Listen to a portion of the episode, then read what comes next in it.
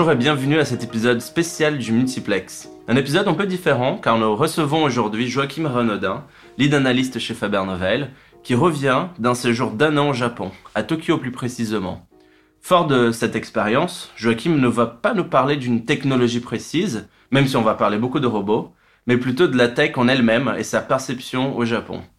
Comment est-elle appréhendée, comprise et utilisée? C'est tout le sujet de l'échange qui va suivre. Un indice, très différemment qu'en France.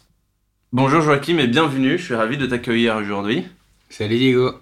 Alors pour commencer, j'aimerais te demander comment t'es venu ce sujet Bah écoute, euh, ce sujet il m'est venu tout simplement. Euh, la première fois que je suis allé au Japon, c'était il y a deux ans, j'étais en touriste à l'époque, et j'avais été euh, vachement frappé par l'omniprésence des robots à Tokyo. Et pas n'importe quel robot, plutôt les robots humanoïdes. Donc on dit humanoïdes, c'est-à-dire des robots qui ont une apparence humaine, ils peuvent avoir des bras, ils peuvent Mm. avoir des jambes, un visage, un sourire.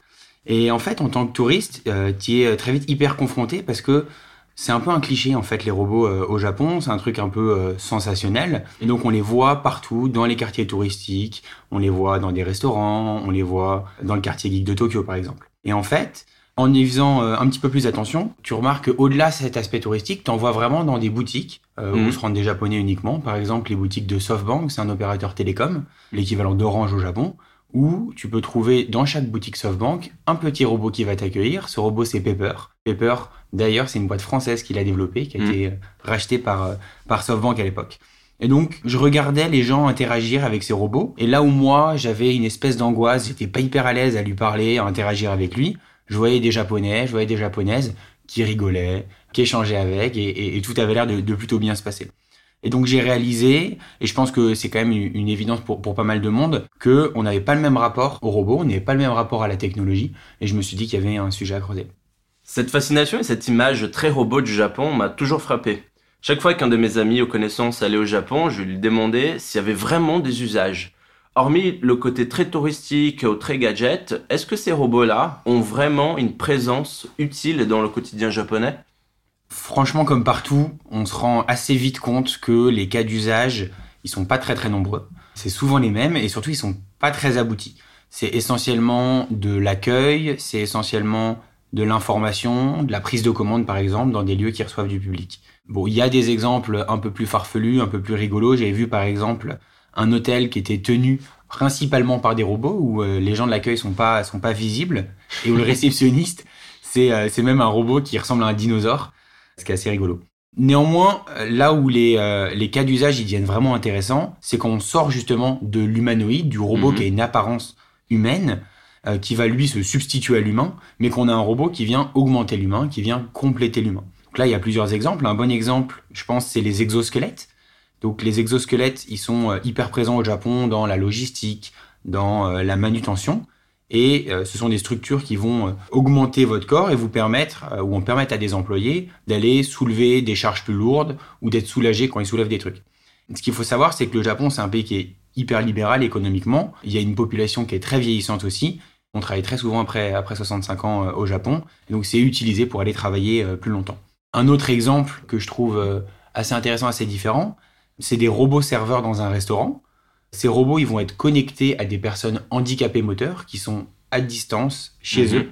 Et ces personnes, elles vont pouvoir accueillir, prendre des commandes via un live stream où je vais voir sur le visage du robot le Mhm. visage de la personne handicapée moteur qui va pouvoir avoir un rôle social. Et donc le robot va vraiment donner une interface pour euh, aider ces personnes qui sont, euh, qui sont assez isolées. J'ai trouvé que c'était un, c'était un, un- un beau cas d'usage.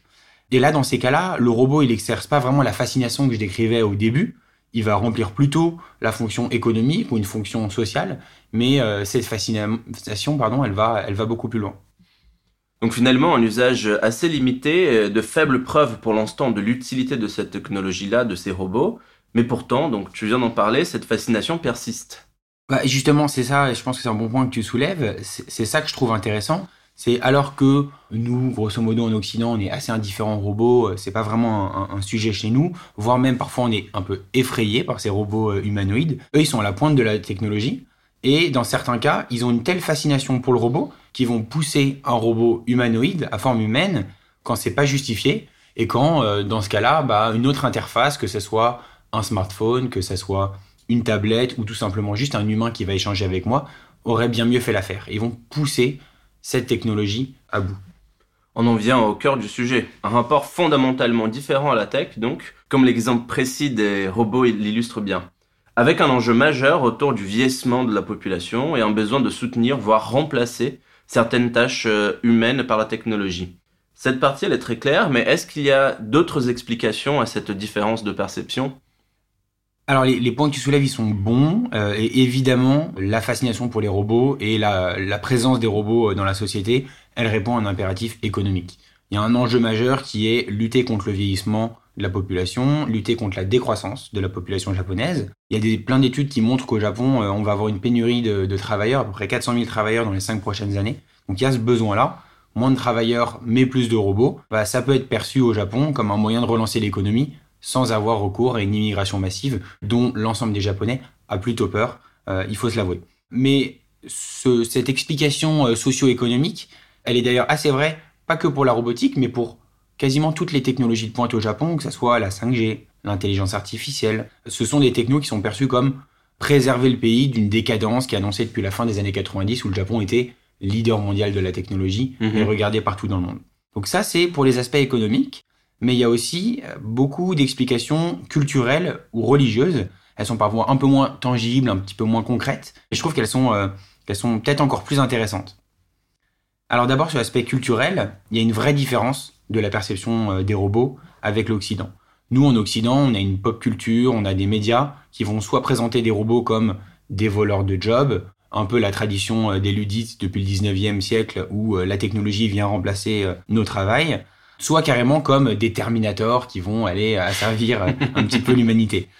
Euh, au Japon, c'est tout l'inverse en fait. Les robots, ils sont majoritairement présentés dans la culture manga, par exemple, comme des petites choses mignonnes, des petites choses sympathiques, des compagnons. Un très bon exemple qui est souvent cité par les sociologues, c'est Astro Boy.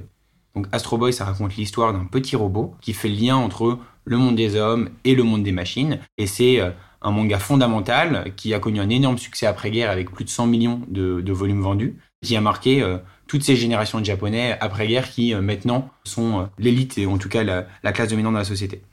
Donc ça c'est pour l'aspect culturel, on va dire média pop culture, mais il y a aussi des sociologues et des philosophes comme Christopher Simons par exemple qui nous disent des choses très intéressantes sur les différences religieuses pour expliquer le rapport qu'on a à la robotique qui est différent en Occident du Japon. Au Japon, euh, ce qu'il faut savoir, c'est qu'il y a deux religions principales. Il y a mhm. le shintoïsme d'un côté et le bouddhisme d'une part, même si souvent ils se mélangent. Euh, ils se mélangent dans un, syncrétisme assez, assez étonnant. Le shintoïsme, c'est une forme d'animisme. Donc là, je, deviens un petit peu technique sur la religion. L'animisme, ça va attribuer une âme ou un esprit, ce qu'au Japon, on appelle en japonais un kami, pas seulement à des humains, mais aussi à des animaux et aussi aux choses de la nature et aux objets. Pour certains sociologues, ça c'est une explication du rapport un peu moins étrange que les Japonais ils ont au robot, parce qu'ils y voient quelque chose de plus naturel, ils y voient un esprit. À l'opposé, dans les religions euh, plutôt judéo-chrétiennes, donc qui sont dominantes chez nous en Occident, l'homme, il est sur un piédestal, c'est la création de Dieu, il y a une, différence, une vraie séparation entre l'homme et le reste, et mhm. toute tentative de se rapprocher de Dieu, de construire un robot, de faire qu'un robot soit intelligent, eh ben, euh, c'est un affront. Et donc, c'est un peu le mythe de, Frankenstein, par exemple, qu'on a euh, mm. aussi dans notre culture. Un deuxième point et une autre religion, euh, je te le disais Diego, qui est présente au Japon, c'est le bouddhisme. Et là aussi, on a également une séparation qui est un peu moins forte entre l'homme et le reste de la nature, entre l'homme et le divin. Et on a pas mal d'exemples assez rigolos que je peux te citer. On a par exemple l'exemple du temple Kofukuji, qui est à côté de Tokyo, où on a un prêtre euh, qui a pu célébrer une cérémonie d'enterrement pour euh, des dizaines de chiens Aibo. Le chien Aibo, c'est le petit chien de, Sony, il est assez mignon, il est tout petit.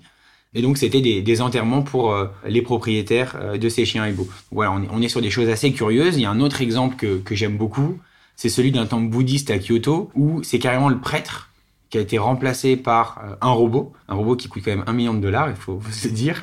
Et ce, ce prêtre, il récite des sutras en boucle les fidèles. Donc on n'est pas du tout dans le même rapport euh, sacré à la religion et le fait qu'il y ait un robot au sein même euh, d'un temple protestant, d'une église, d'une synagogue, c'est quelque chose qui serait étonnant chez nous et qui est totalement euh, accepté là-bas. Donc voilà quelques explications un peu socio-culturelles. Ceci dit, je pense qu'il faut pas trop exagérer. Les robots, ça reste quand même un épiphénomène au Japon. Je pense que la majorité des Japonais, ils sont contrefiches sûrement, ou en tout cas, ils sont pas conscients de ces choses-là. En revanche, c'est le point que tu évoquais, ça illustre pour moi une vision qui est très positive de la techno au Japon. même si paradoxalement aujourd'hui, en fait, ils sont plutôt en retard d'un point de vue technologique par rapport à, il y a quelques dizaines d'années. Merci Joachim pour cet échange très éclairant. Euh, j'ai une dernière question pour toi. Quelles leçons peut-on tirer, à ton avis, de ce rapport très différent à la tech au Japon? C'est vrai qu'ils ont un rapport différent à la tech et je pense qu'on a tous un rapport euh, différent, euh, même individuellement. Hein. on ne peut pas mm. tout, généraliser. Moi, ma conviction, c'est, je suis convaincu que la technologie, c'est quelque chose de neutre et c'est l'intention qu'on va mettre derrière cette technologie, c'est les usages qu'on veut créer ou favoriser grâce à cette technologie, c'est euh, nos modes de vie qui vont faire que cette technologie, elle va avoir un impact positif, elle va avoir un impact négatif sur la société. Et c'est bien ce qu'on voit, je pense, avec le Japon, où euh, bah, ce rapport à la technologie, j'ai essayé de vous le montrer, il s'inscrit dans un contexte socio, économique, culturel assez précis.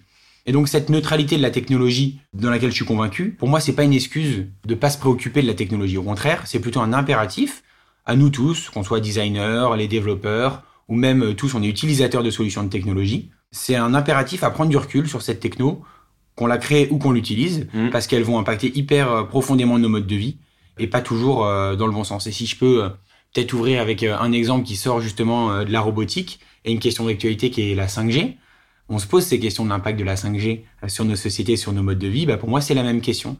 Tout dépend quelle intention on met derrière, tout dépend quels usages on souhaite réellement créer, et est-ce que nos modes de vie vont véritablement euh, s'améliorer grâce à elle? C'est vrai que la 5G euh, et la sobriété numérique me donnent des idées pour un prochain épisode à suivre. Merci beaucoup Joachim. Merci Diego. C'est la fin de l'épisode d'aujourd'hui. merci à vous qui nous écoutez.